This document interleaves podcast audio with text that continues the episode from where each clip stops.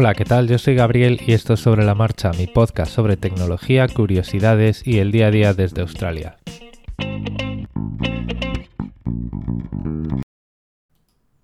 Bueno, pues ya está aquí, ya llegó ese ThinkPad del que os hablaba el otro día. Algunos me preguntabais el modelo completo. Perdón, es un T490S.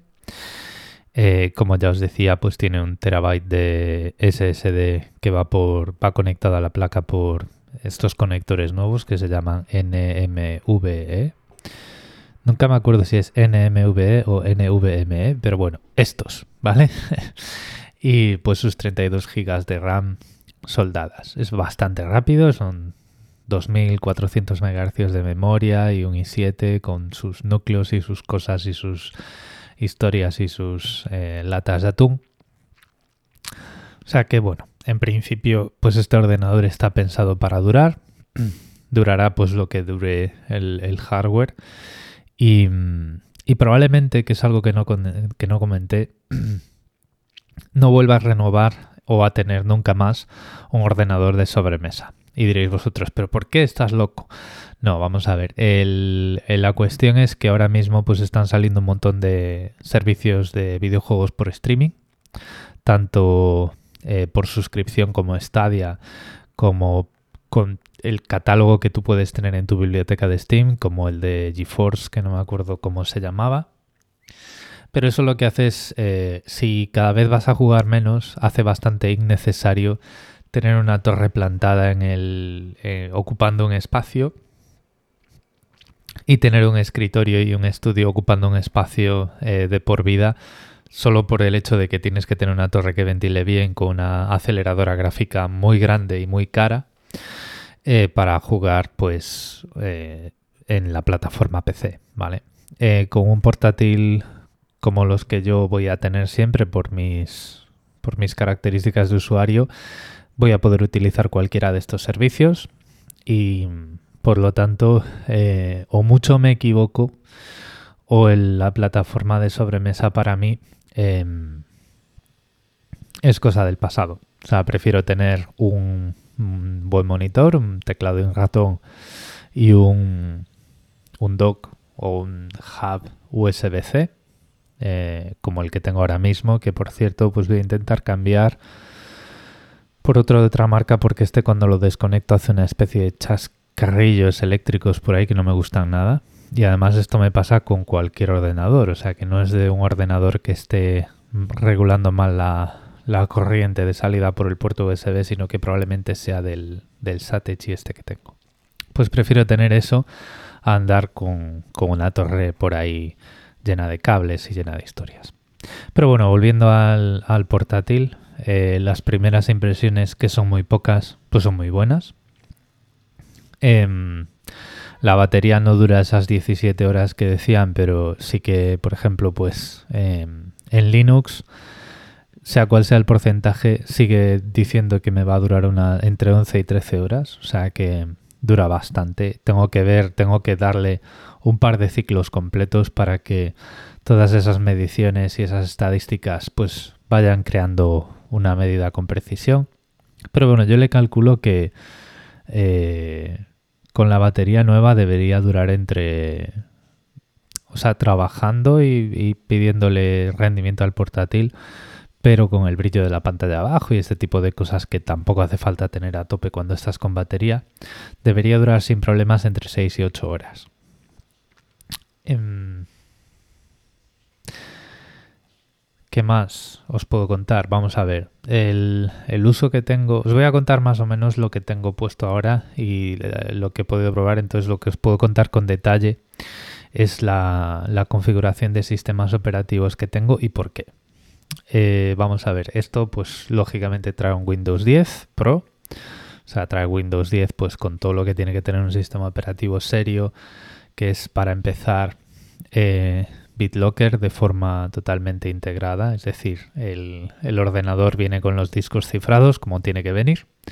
Tiene todo tipo de sistemas de arranque seguro, em, módulos TPM para guardar claves cifradas de forma segura, las, las, claves biométricas del lector de huellas, porque tiene lector de huellas. Eso se lo intenté, o sea, intenté encontrar ordenadores sin lector de huellas, pero no he sido capaz. He de decir que Windows Hello funciona muy bien, me ha sorprendido a, bien. Entonces, bueno, pues está por ahí. Y lo que tengo ahora mismo son 250 eh, gigas para Windows y el resto del Tera, los 700 y pico, 700, 700 y pico para Linux. Em, el sistema operativo principal es Linux y de hecho cuando arranco el ordenador ni siquiera me ofrece la posibilidad de arrancar Windows y lo tengo configurado así porque prefiero utilizar el arranque, el menú de arranque de la BIOS. Eh, cuando le das a F12 y te sale ahí la lista de gestores de arranque, pues puedes escoger Linux, Windows y otras cosas por ahí, algún USB que tengas conectado, en vez de utilizar Group. Y esto es porque desde las últimas actualizaciones de Windows, esto ya lo sufrí con el sobremesa, cuando cargas Windows desde un gestor de arranque que no es el de Windows, es decir, cuando haces la carga que hacíamos normalmente los que teníamos arranque dual, que era por defecto se carga Linux, te muestra el gestor de arranque que es Group con la opción de Windows y cuando pues le das a Windows, pues arranca Windows, ¿vale? Esto por debajo lo que hace es una cadena de gestores de arranque que es la BIOS, en este caso la EFI, el gestor de arranque de Linux, el gestor de arranque de Windows y Windows. Hoy por hoy, y no he sido capaz de solucionarlo, cuando haces esa cadena, Windows 10 con BitLocker siempre te pide la clave de desbloqueo del disco, ¿vale? La clave de recuperación de BitLocker. Sin embargo, eh, cuando lo haces con el gestor de arranque de la BIOS, es decir, le das a F12 cuando el ordenador se enciende, seleccionas Windows y ahí carga el gestor de arranque de Windows y Windows, solo te lo pide una vez, solo te lo pide una sola vez después de instalar Linux, que era el comportamiento antiguo. Antiguamente, pues tú tenías Windows, reducías la partición, instalabas Linux, instalabas Groove y Windows 10 te pedía una sola vez la clave de desbloqueo de BitLocker. Ahora mismo, si haces eso siempre, Group, gestor de arranque de Windows y Windows, siempre te va a pedir la clave de desbloqueo de BitLocker. Eh, he mirado por ahí todas las soluciones posibles en, Stack Overflow y en todas partes. No he sido capaz de solucionarlo. Entonces lo que, lo que he hecho ha sido em, bueno, pues asegurarme de que las cosas arrancan bien cuando entro en el menú de arranque de la BIOS, que es el menú de, digamos, el, gestor de, sistemas operativos nativo del ordenador, que ahora mismo con la EFI pues funciona muy bien, no es como en tiempos de la BIOS, que depende del fabricante, pues podía funcionar mejor o peor, y entonces todos nos íbamos a Group o al hilo. Pues ahora funciona muy bien y las cosas cargan como deberían y lo que he hecho después ya pues por higiene y por no ver un menú que no voy a utilizar, pues he eliminado de Group la opción de Windows y así pues cuando enciendo el, portátil em, pues lo que arranca directamente es Linux, ¿vale? Eh, no arranca tan rápido como si fuera directamente EFI y sistema operativo único, sino que tiene que hacer ahí varias, eh, varias cargas de varios gestores de arranque, pero bueno, es lo que hay, tampoco es, tampoco es ningún drama. Eh, sé de buena tinta que cuando tengo un sistema operativo único no va a haber esas varias cargas, entonces pues voy a reducir el tiempo de arranque del ordenador en pues a lo mejor en un par de segundos. Pero bueno, tampoco es un drama, estamos hablando aquí de problemas del primer mundo. Sí que es curioso eso, que mm, con las últimas actualizaciones de Windows en términos de seguridad. Em, cuando cargas Windows desde un gestor de arranque que no está firmado por Microsoft, que es la interpretación mía, a lo mejor es por otra razón, eh, siempre te va a pedir la clave de desbloqueo de BitLocker.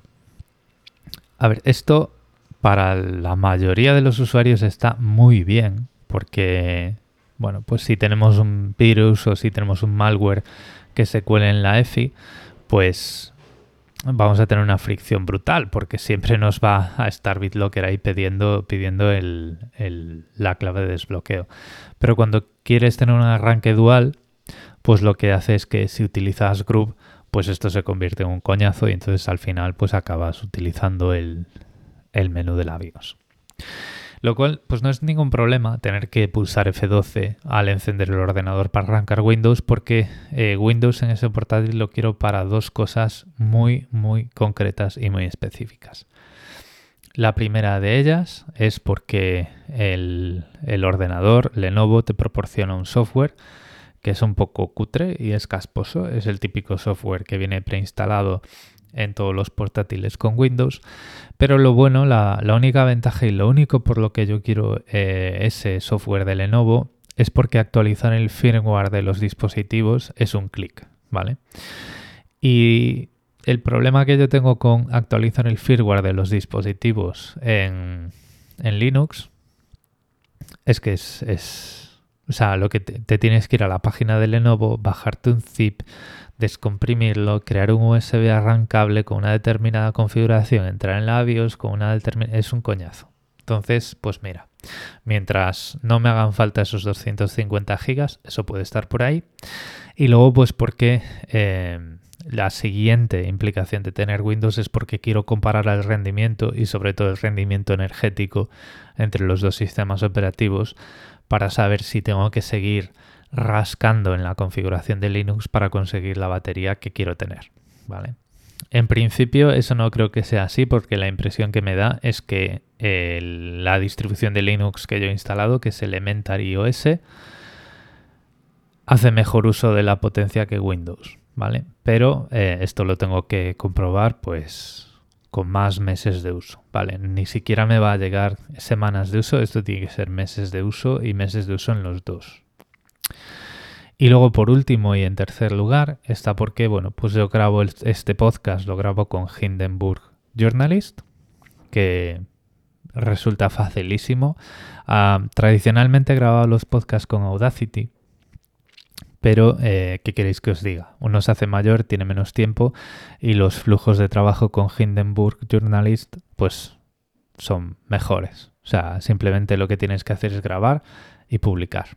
En Audacity pues tienes que grabar, comprimir, amplificar, limpiar el ruido, no sé qué, para adelante, para atrás y aquí pues es mucho más corto, ¿vale? Entonces, bueno, pues por comodidad si algún día me voy por ahí y me llevo el micrófono y quiero seguir grabando podcast, pues oye, eh, con Hindenburg eh, Journalist instalado en esa partición con Windows, eh, pues me va a salir, digamos, barato en términos de esfuerzo.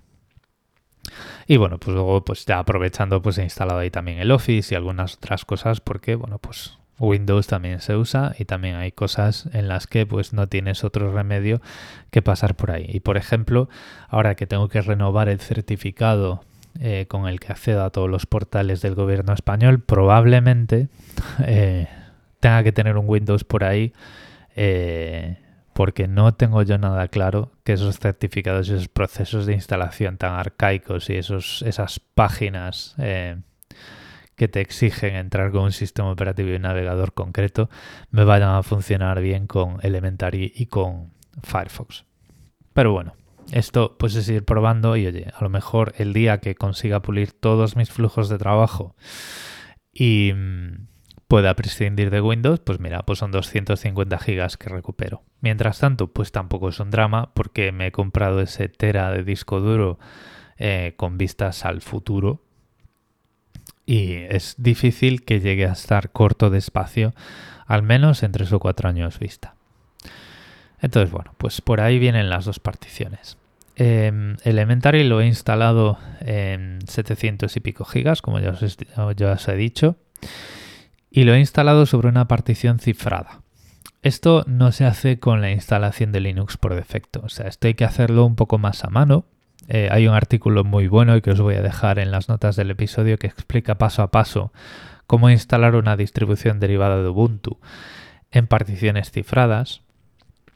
Y esto hay que hacerlo a mano porque la instalación de Linux de, estas Ubuntus solo te ofrece cifrar el disco si instalas el, sistema operativo como sistema operativo único en el disco. Si empiezas a hacer particiones, lo tienes que hacer a mano. Yo he encontrado un artículo que lo explica muy bien, muy detalladamente, muy paso a paso, eh, cómo ir creando particiones y volúmenes eh, lux para irlo cifrando. Em, y dejarlo todo listo para que el sistema operativo arranque y demás. Eh, es algo que, bueno, pues em, vamos a ver qué tal va funcionando cuando vayamos actualizando las distribuciones em, y si no lo tenemos que recuperar o si va a funcionar todo bien automáticamente a partir de ahora. Entonces, pero bueno, em, es algo que quería hacer porque siempre pues es muy conveniente eh, sobre en casos de robo y en casos de bueno pues accesos no autorizados a estos ordenadores es muy conveniente tener los discos y las particiones cifradas. Entonces bueno pues eso queda por ahí. Es una es un artículo interesante que os voy a dejar en las notas del episodio. No es nada complicado. No es nada que la mayoría de usuarios necesite hacer porque en cualquier caso, aunque lo instales en, particiones eh, y aunque no te permita cifrar todo el disco duro, estas distribuciones siempre te permiten cifrar las carpetas home de los usuarios, ¿vale? Entonces, no es algo que ni siquiera el 90% de los usuarios necesite hacer, pero es algo que me ha parecido interesante y que os voy a dejar en las notas del episodio. Y es algo que en mi caso sí que quiero hacer porque hay muchas aplicaciones y muchos sistemas y muchos servidores que guardan sus datos en un directorio fuera de la carpeta home del usuario, que es barra bar, ¿vale? barra variable. Y ahí es donde eh, pues muchos sistemas pues crean sus bases de datos y crean sus eh, ficheros temporales, sus ficheros variables. Eh, a nivel de sistema. Entonces, pues ese directorio, pues depende de lo que vayas a hacer. Y en mi caso, pues conviene tener cifrado también, ¿vale? Y para eso, pues lo que he hecho ha sido, pues cifrar la partición entera y ya está. Em, más cosas que he hecho y que están funcionando sorprendentemente bien es instalar un cliente de OneDrive para Linux, un cliente que es eh, código abierto, que está en, GitHub. Em, es muy fácil, vamos. Eh, además tengo unos scripts que he preparado y que os voy a dejar también eh, esta semana cuando os los explique un poquito mejor en otro episodio. Os los voy a dejar en las notas del episodio, aunque eh, si le queréis echar un vistazo, pues ya están en mi repositorio de GitHub, que os voy a dejar por ahí también. Pero bueno, quiero dedicarle un episodio a esos, a esos scripts que siempre os digo que uso para poner un ordenador a andar de una forma rápida y, eficaz. Perdonad que estoy intentando matar un mosquito y no soy capaz. Eh, este cliente de OneDrive te permite, eh, bueno, pues, se autentica contra la cuenta de Microsoft de una forma un poco manual porque no tiene interfaz gráfico pero lo que te permite hacer es configurar una lista de parámetros entre los cuales está una lista de carpetas selectivas que quieres sincronizar y puedes incluso también poner filtros a nivel de fichero, es decir, eh, por ejemplo, no me sincronices y ahí pues le pones las extensiones de las fotos que tu sistema operativo no va a reconocer o lo que sea.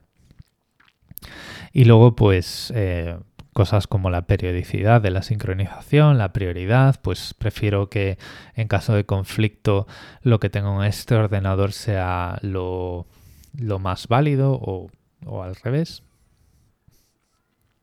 Y luego pues eh, simplemente configurando un, para, un comando como aplicación en el, en el inicio de sesión del usuario, pues siempre tienes ahí tus carpetas de OneDrive sincronizadas.